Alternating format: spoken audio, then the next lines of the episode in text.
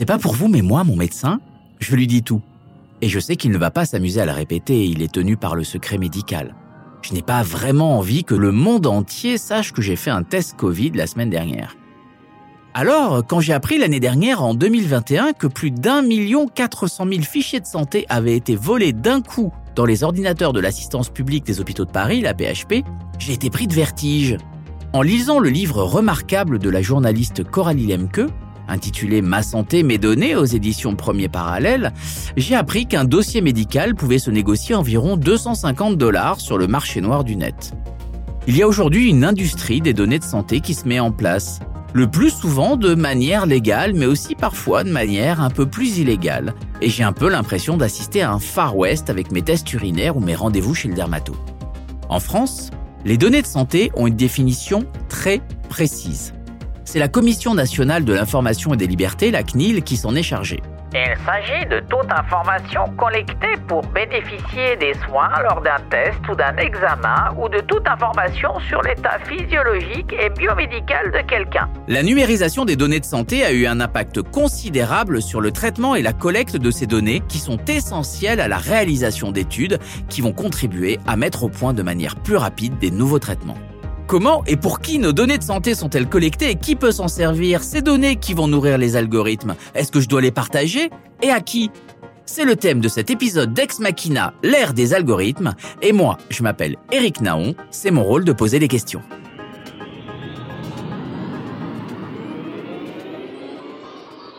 Avec moi aujourd'hui deux spécialistes des questions des données de santé à Paris Dauphine PSL, Florence Juzo et Emmanuel Bacry. Bonjour Florence Duzot. Bonjour. Florence, pour vous présenter rapidement, vous êtes professeur à Dauphine PSL où vous enseignez les sciences économiques.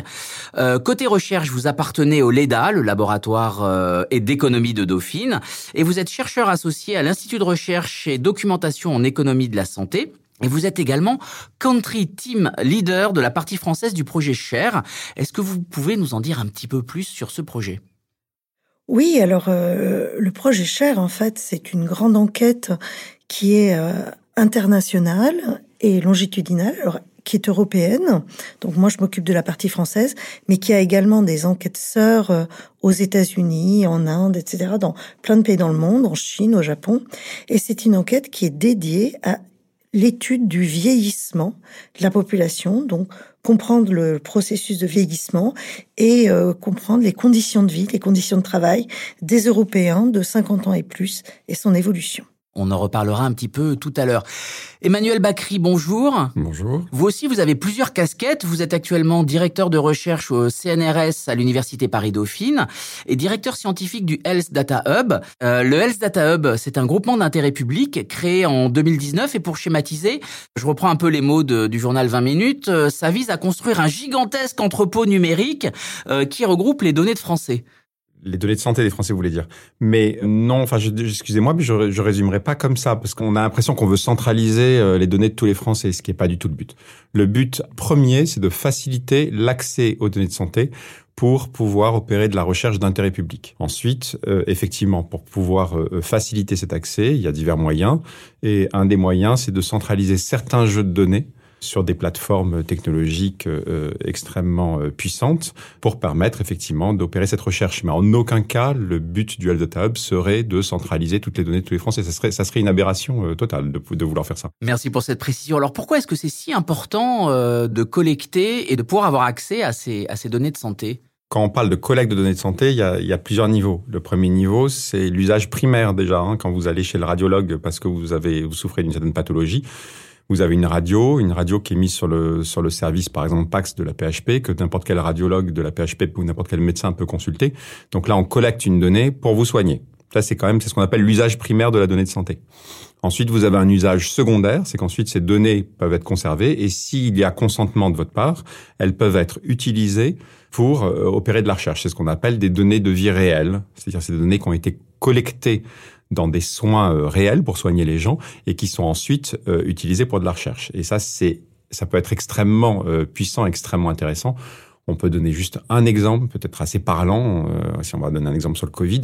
Il y a une enquête qui a été faite, enfin une recherche qui a été faite dernièrement par le groupement Epiphar, qui est tout à fait exemplaire, où ils ont réussi à partir de les données de la carte vitale, donc qui sont justement des données de vie réelle, Ils ont réussi à faire une enquête sur plus de 55 millions de personnes euh, âgées de plus de 50 ans, démontrant euh, l'efficacité et à quel point effectivement les vaccins étaient efficaces contre les Covid graves. C'est une enquête tout à fait unique euh, au monde que permet justement cette base de données qui est aussi assez unique et qui est une spécificité française. Donc ça, voilà, vous voyez la puissance de ce type de base de données, ce que vous pouvez en déduire. Malheureusement, encore en France, on a du mal à remonter cette base de données, par exemple, assez rapidement. Mais il faut bien comprendre que si on arrivait à la remonter très rapidement, pendant la première vague, euh, l'hydroxychloroquine s'était plié. Alors, étant membre euh, du comité d'orientation de la stratégie vaccinale, hein, je suis tout à fait euh, d'accord avec mon collègue. Par exemple, nous utilisons beaucoup les données de la CNAM pour les données de l'assurance maladie pour surveiller la, vaccination par classe d'âge, mais aussi euh, dans certains groupes de patients atteints de certaines pathologies que l'on repère grâce à des informations qui sont des données de santé. Par exemple, le fait que certaines personnes soient prises en charge à 100% pour une maladie longue et coûteuse, l'ALD, donc ça permet de repérer certains groupes de patients que l'on va pouvoir cibler, mais aussi on utilise les médicaments que consomment les personnes pour repérer certaines pathologies, par exemple les asthmatiques, hein, qui ne sont le plus souvent pas en ALD, eh bien avec les traitement de l'asthme, on peut les repérer et voir, par exemple, si ce sont des groupes qui sont assez jeunes, souvent, et donc s'ils sont, ils sont quand même vaccinés, s'ils se sont vaccinés assez vite, parce que c'était des sujets à risque. Donc, au-delà de la recherche, ça permet de, de monitorer euh, la politique publique. Ces bases de données, pour vos études, euh, vous les récupérez euh, comment? Sur les données de la carte vitale dont on parle là, donc les données de l'assurance maladie. Hein, le nom de code, ça s'appelle SNDS, Système national des données de santé. En fait, rigoureusement, ça s'appelle la base principale du SNDS, mais c'est un petit peu technique. Celles-ci sont mises à disposition euh, soit sur le portail de la CNAM, donc de la Caisse nationale d'assurance maladie, soit euh, sur la plateforme du Data Hub, un petit peu en fonction de, de, de ce que vous allez faire comme recherche. C'est-à-dire que sur la CNAM, vous allez avoir accès à certains outils euh, qui sont relativement classiques, mais qui peuvent être euh, euh, l'état de l'art dans pas mal de domaines, notamment en pharmacoépidémiologie. Si vous cherchez à faire de la recherche épidémiologique, méthodologique, si vous voulez faire de l'intelligence artificielle, vous avez besoin de plus grosses puissances de calcul, d'outils un petit peu plus ouverts, vous allez préférer aller sur la plateforme du Health Data Hub pour faire vos études. Donc vous allez déposer un dossier une demande d'accès à cette, à cette base de données que vous allez déposer au hub qui joue le rôle de, de guichet en fait. Ensuite, ça va être examiné par un comité euh, éthique et scientifique qui va faire une validation et ensuite vous allez avoir l'autorisation de la CNIL. Une fois que vous avez l'autorisation de la CNIL, vous pouvez aller sur le portail de la CNAM ou sur le hub. Ça, il s'agit de cette base-là. Maintenant, de façon générale, quand vous voulez accéder à des données de santé pour faire de la recherche, vous vous adressez encore une fois au hub qui joue toujours le rôle de portail, portail d'accès. Et ensuite, vous allez passer la même euh, pipeline de gouvernance. Et si vous avez l'acceptation, l'autorisation de la CNIL, bah, vous avez euh, soit la possibilité, encore une fois, d'opérer, euh, je sais pas moi, ça peut être sur les données du CHU de Lyon, sur la plateforme de données de santé du CHU de Lyon, mais euh, si vous avez un intérêt à plutôt opérer sur la plateforme du Hub, vous allez sur la plateforme du Hub. Cette pipeline de gouvernance est valable en fait pour toutes les données de santé en France. Est-ce qu'il y a un échange marchand à ce moment-là entre les personnes qui, qui demandent ces données et le Health Data Hub ou les, les autres C'est un sujet extrêmement épineux. Aujourd'hui, dans cette pipeline de gouvernance, l'accès est entièrement gratuit pour tous les chercheurs académiques et toutes les institutions publiques du monde entier. Donc ça, c'est important, ça a une portée euh, internationale. Donc tous les coûts même euh, d'infrastructures de calcul que vous pouvez avoir sont imputés euh, au Health Data Hub et non, pas aux chercheurs.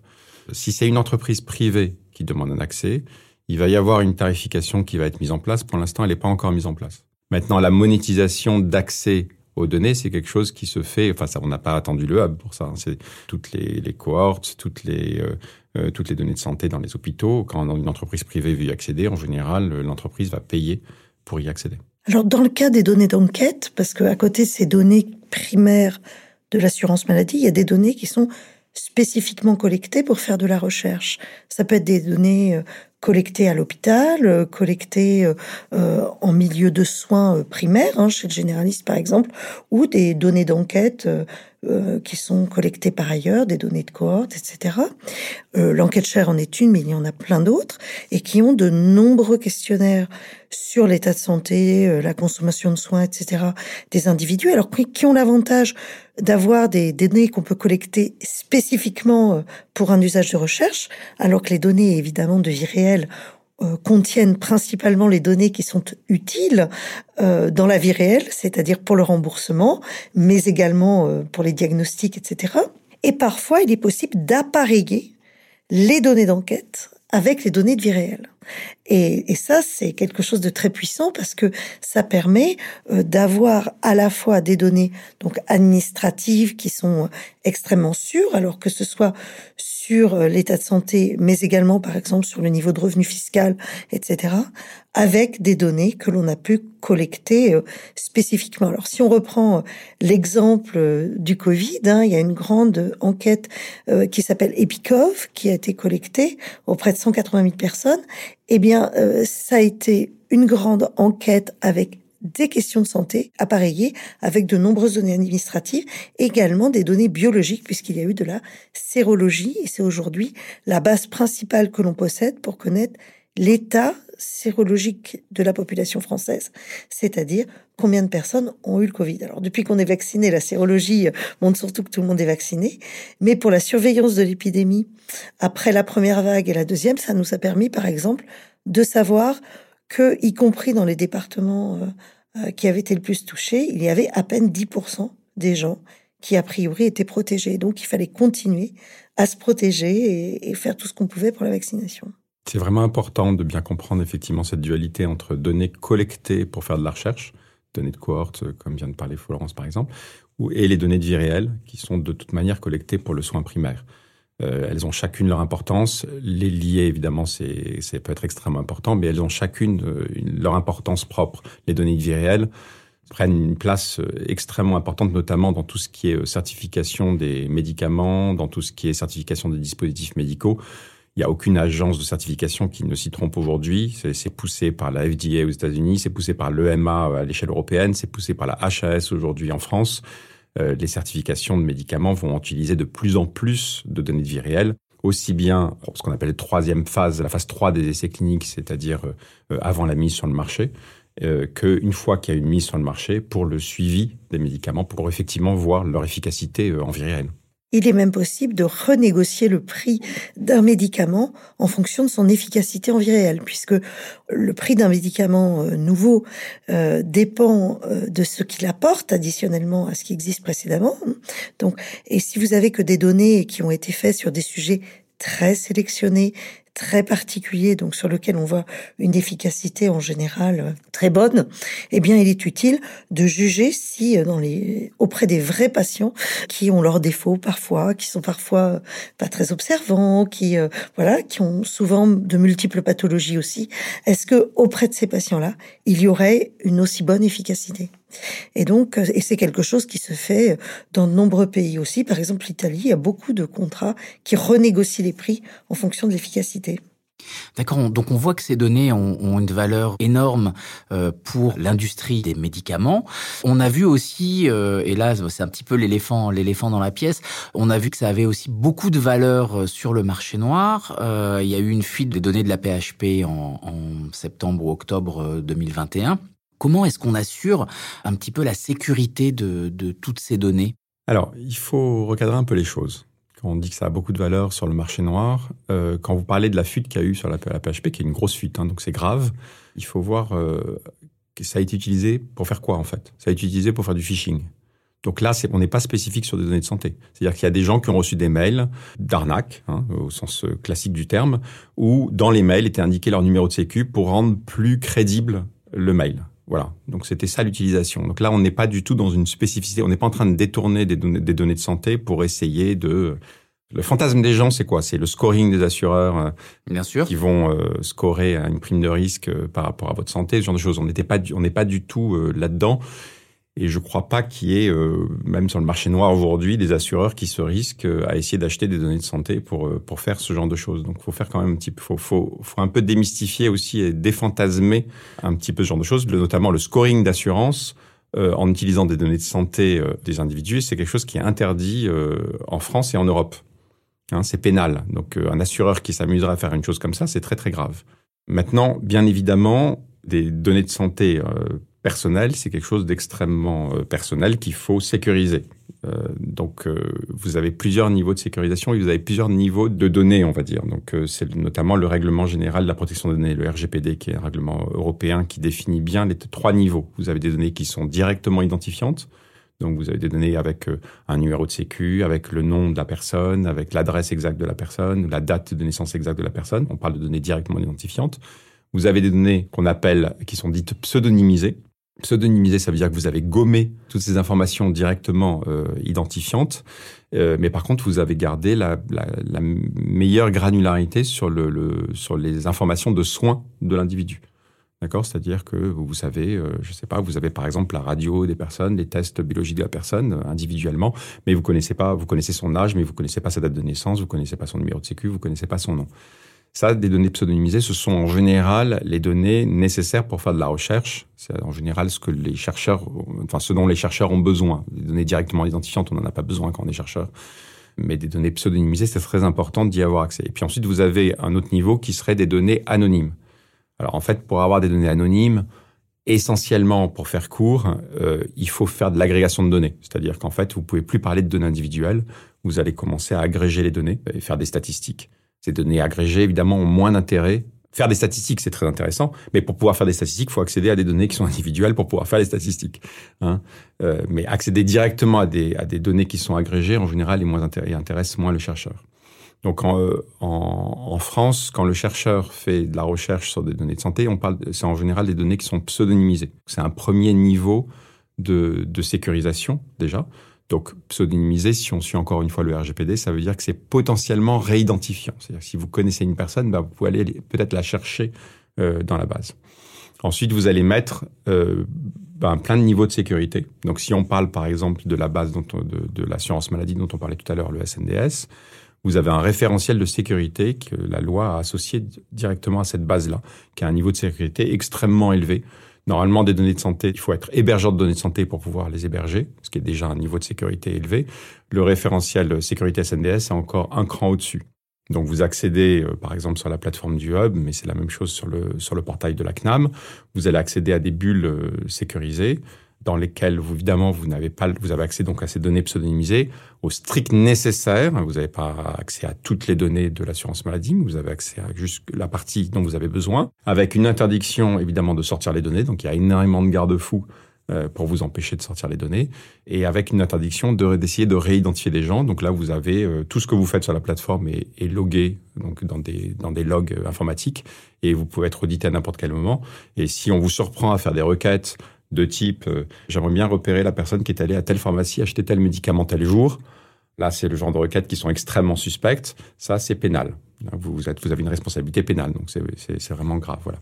Mais évidemment, les problèmes de sécurité euh, euh, de données sont à prendre avec le plus grand sérieux. Et je, je, voudrais juste rajouter une chose. Pendant la crise Covid, on a vu une urgence des chercheurs à accéder aux données. évidemment, pour pouvoir répondre à la crise. Or, en France, mais ce n'est pas une spécificité française, on a un problème où l'accès aux données est encore beaucoup trop long et beaucoup trop complexe. Des gouvernances peuvent être excessivement complexes.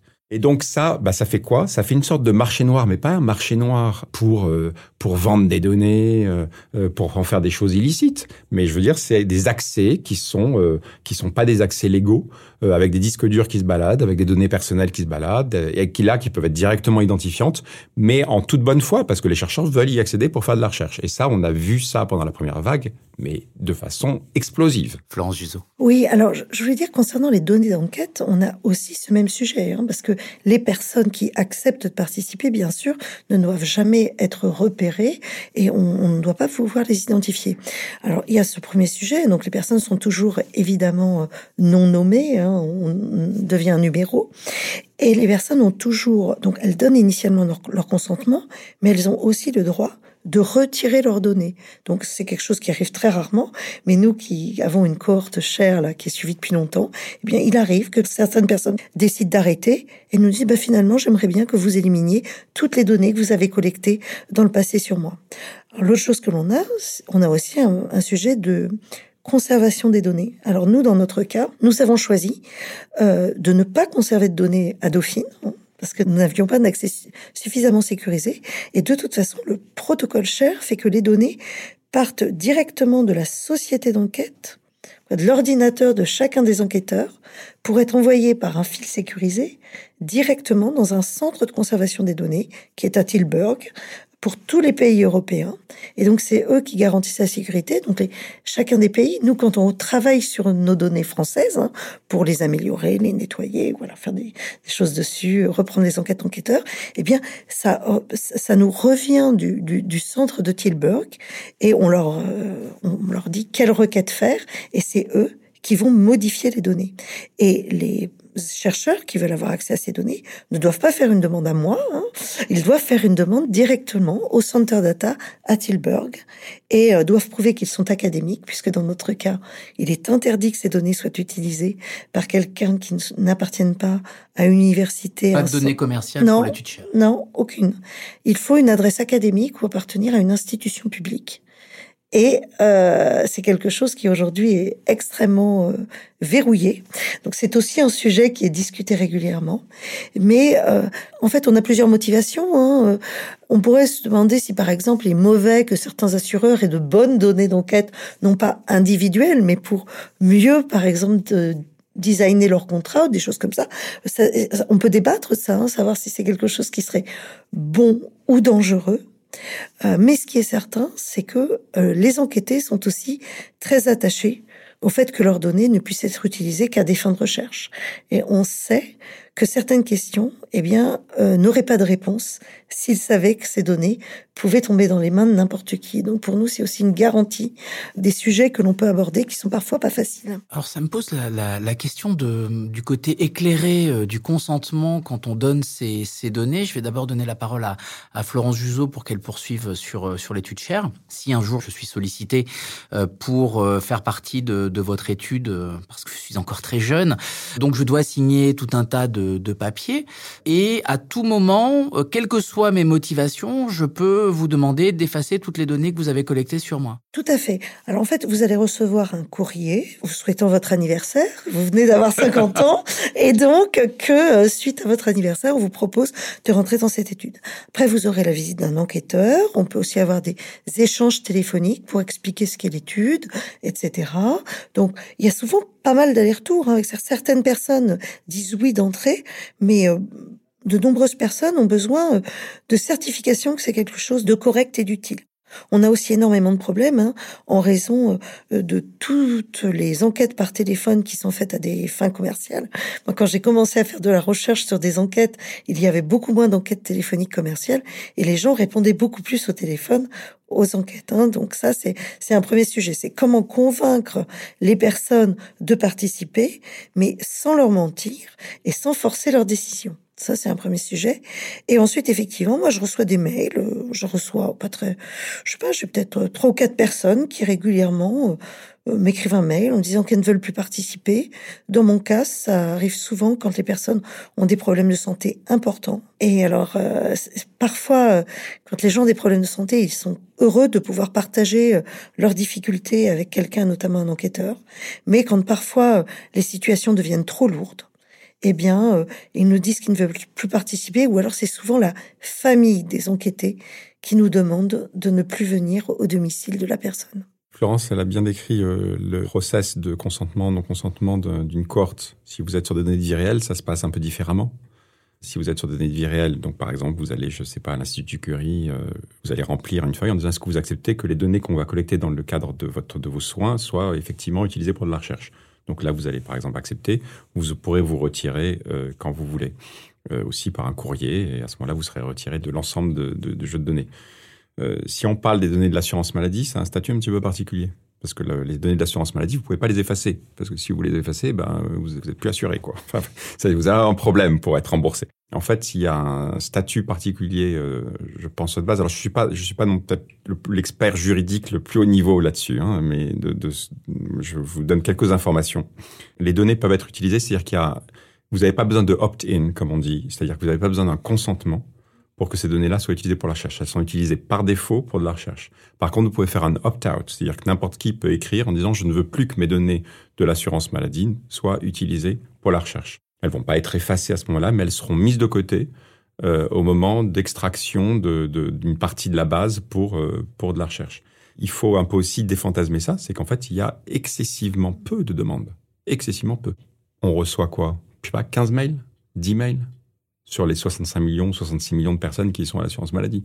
Donc c'est, on parle de, de, très très peu de, de, de, personnes en fait. On arrive sur un terrain à mon avis qui est extrêmement important, qui est euh, l'éducation du citoyen, qui est à mon avis la priorité des priorités des priorités à l'échelle nationale, à l'échelle internationale.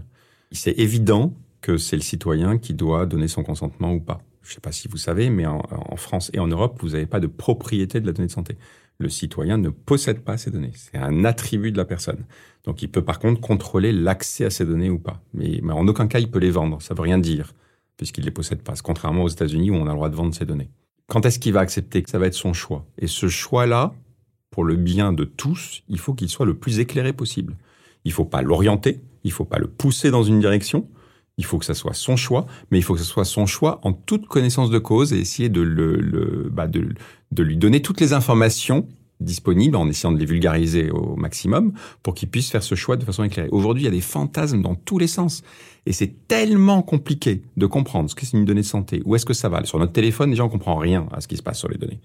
C'est tellement compliqué qu'en fait, le citoyen est dans les fantasmes, soit positifs, du genre, euh, vous avez des grands spécialistes aujourd'hui en conférence qui vont annoncer qu'il y a des gens dans la salle qui vont vivre jusqu'à 1000 ans ou 500 ans, donc c'est du genre, ça y est, euh, l'IA va tout résoudre, tous mes problèmes de santé, soit négatif, euh, ça y est, mes données vont être utilisées pour scorer ma prime d'assurance, Google m'espionne constamment, etc. Voilà.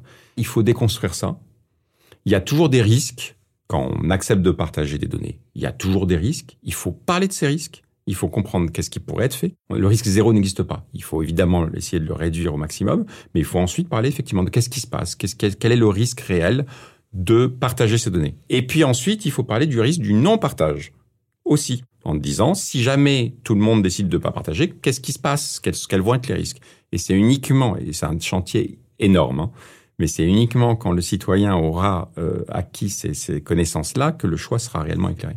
Alors notamment, euh, quoi, moi c'est un sujet qui m'est cher, il faut que les gens comprennent qu'on a besoin d'évaluer les politiques publiques et que sans données, sans données euh, de taille importante de suivi dans le temps, eh bien on ne peut pas savoir si une politique a eu des effets positifs, négatifs, nuls. Et, euh, et ça c'est quelque chose d'important. Et pour moi, il me semble que ne pas donner accès à ces données de santé, c'est s'interdire d'avoir un système de santé qui s'améliore, qui améliore son système de remboursement, qui améliore l'organisation euh, euh, de la circulation des patients euh, au sein du système. moi, par exemple, j'ai fait des, j'ai utilisé ces données-là pour évaluer la réforme du médecin traitant. Vous savez, quand en 2005, on vous a dit qu'il fallait vous inscrire chez un médecin traitant, la question c'était qu'est-ce que ça a réellement provoqué dans le système? Est-ce que les gens ont été moins chez le spécialiste, plus chez le spécialiste? Est-ce qu'ils ont eu plusieurs médecins généralistes différents? Ou est-ce qu'ils ont décidé finalement de n'en avoir plus qu'un et donc finalement d'avoir un interlocuteur qui connaît tout leur parcours de soins? Est-ce que ça améliorait la qualité? Qu'est-ce que ça a fait en termes de dépenses? Et donc on se rend compte qu'avec ces données, eh bien on peut alors non seulement évaluer la politique publique au regard des objectifs initiaux euh, euh, énoncés, ou même voir d'autres effets. On n'aurait pas attendu, par exemple, hein, on a vu une diminution euh, des consultations euh, chez euh, certains spécialistes qui sont pourtant pas dans le parcours de soins, comme les ophtalmos ou les gynécos, parce que les gens n'ont rien compris à la réforme et se sont dit, ben maintenant, je vais avoir des restes à charge supérieurs si j'y vais. Voilà, donc ça permet aussi de voir les effets, les effets pervers ou les effets secondaires inattendus des réformes, alors que parfois, quand on, ne suit que certains indicateurs extrêmement précis, eh bien, on oublie une partie de l'histoire. Alors, je suis hyper d'accord avec ce qu'a dit Florence, bien sûr. Maintenant, c'est un discours orienté. C'est-à-dire que là, on donne des raisons de, de, voilà. Mais il faut aussi donner les contre-raisons. Faut donner, enfin, je veux dire, faut pas faire un discours en disant, regardez, regardez, c'est important d'ouvrir, c'est important de partager parce que voilà, parce que voilà. Il faut aussi dire, ok, quel est le risque dont on parle, voilà, le risque des fuites de la PHP, les risques de, etc.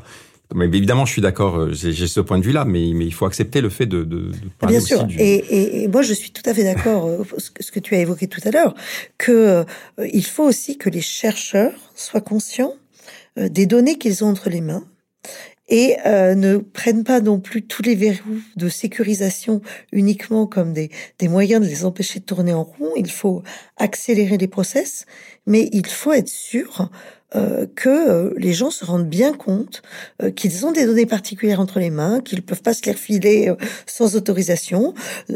et on va y sans doute, mais notamment quand on est dans de l'open data, on est bien d'accord qu'il faut s'inscrire, il faut dire quelle est, en tout cas nous pour l'enquête chère, on doit s'inscrire avec une adresse académique, on doit dire pourquoi on veut faire une recherche sur certains sujets euh, sensibles. On, pourrait être amené à avoir une discussion entre le conseil scientifique pour donner l'accès aux données. On voit bien qu'il y, a un enjeu quand même euh, assez fort euh, dans ces données hein, qui nourrissent ensuite les, les, différents algorithmes sur le fait de, à la fois, on l'a bien vu pour les personnes qui produisent ces données, hein, euh, monsieur, madame, tout le monde, mais aussi pour les chercheurs qui vont euh, les exploiter. C'est un petit peu plus compliqué parce que vous avez plus de niveaux. Là, vous avez un petit peu simplifié. Donc, vous avez effectivement le patient, enfin la, la, la personne chez qui on collecte la donnée. Vous avez l'autre niveau, c'est la personne, c'est la personne qui est chargée de collecter. Donc c'est celui, c'est le producteur de données, on va dire, on peut l'appeler comme ça, le responsable de, de, la base de données. Et ensuite, vous avez les chercheurs qui vont demander l'autorisation d'accéder à cette base. Voilà. Donc il y a, il y a ces, ces trois niveaux-là en général, le responsable de données, il, est quand même très conscient de ce qu'il fait et, il fait pas n'importe quoi. Euh, bon, en général, euh, il essaye, en tout cas. Oui, il essaye. Enfin, il est quand même très conscient de, de la responsabilité qu'il a. Par contre, effectivement, hein, des chercheurs qui ont accès à des données qui arrivent à les récupérer d'une façon ou d'une autre, je pense qu'il y a là, il y a, on n'est absolument pas conscient et on forme pas du tout euh, les gens dans nos formations. Euh, moi, j'interviens dans des formations en IA. Euh, les data scientists, on les forme pas du tout euh, au droit des données, à qu'est-ce que c'est qu'une donnée, attention au RGPD. Enfin, je veux dire, c'est des corruptions. Dans le meilleur des cas, c'est un corruptionnel de deux heures sur une formation d'une année.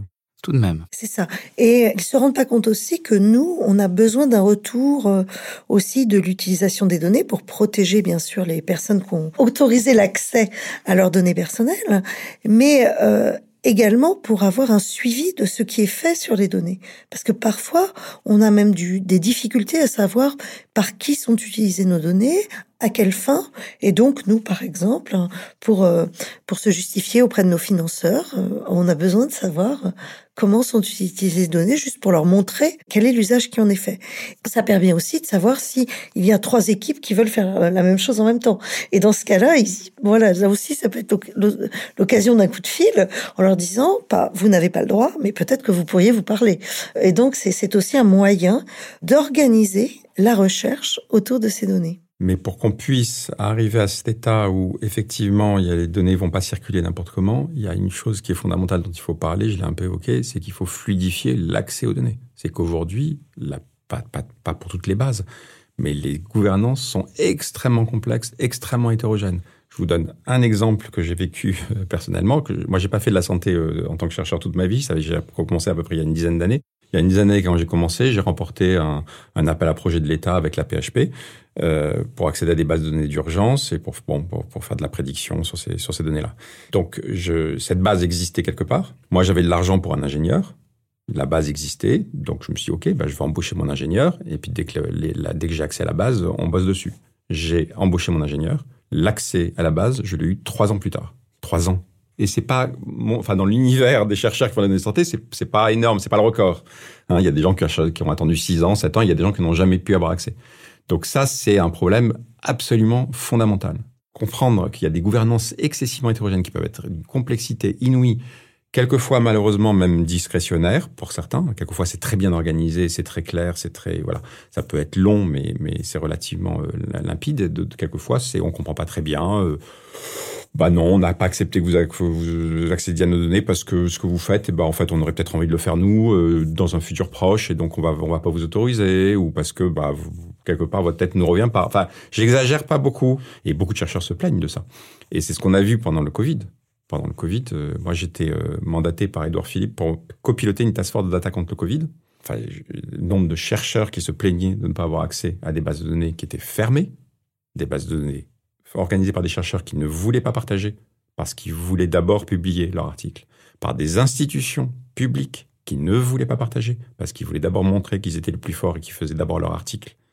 Mais, par des boîtes privées évidemment, par des sociétés savantes. J'ai tout vu. Alors je dis pas que tout le monde est comme ça, hein, bien sûr, heureusement, mais ça va mal hein, quand même. Je veux dire, c'est pas normal et c'est très très handicapant Bien, ce sera sans doute euh, une matière pour une pour une émission l'année euh, l'année prochaine sur l'ouverture euh, des des données de santé et la et la nécessaire et vous en avez vous l'avez bien démontré la nécessaire obligation de de partager ces données de santé pour nourrir ensuite les algorithmes et surtout pour nourrir nourrir la recherche. Merci Emmanuel Bacry, merci, Florence Uzo. Merci. C'était Ex Machina, l'ère des algorithmes, épisode 7 un podcast Dauphine numérique pour une approche réflexive sur l'IA et l'influence des algorithmes sur les petits humains que nous sommes. Il a été conçu par un comité de pilotage composé de chercheurs en IA, en management, en journalisme dans le cadre du projet de recherche Dauphine numérique. Merci encore une fois à mon complice, l'humain Aurélien Tom, ingénieur du son, également au montage, au mixage et à la musique. Pensez à connecter avec Dauphine via nos réseaux sociaux. Si vous aimez ce podcast, n'hésitez pas à nous laisser des commentaires et surtout à mettre plein d'étoiles pour rendre Ex Machina plus visible à l'algorithme de recommandation. Dans notre prochain épisode, nous recevrons encore deux humains de qualité, la sociologue du travail Dominique Méda et l'économiste de la mondialisation, président de l'université Paris-Dauphine PSL, Elmou Moud. Ils répondront à mes questions sur l'influence des algorithmes dans nos vies. Faites-moi penser à mettre une cravate. Sinon, pensez à connecter avec des humains et à bientôt dans un mois.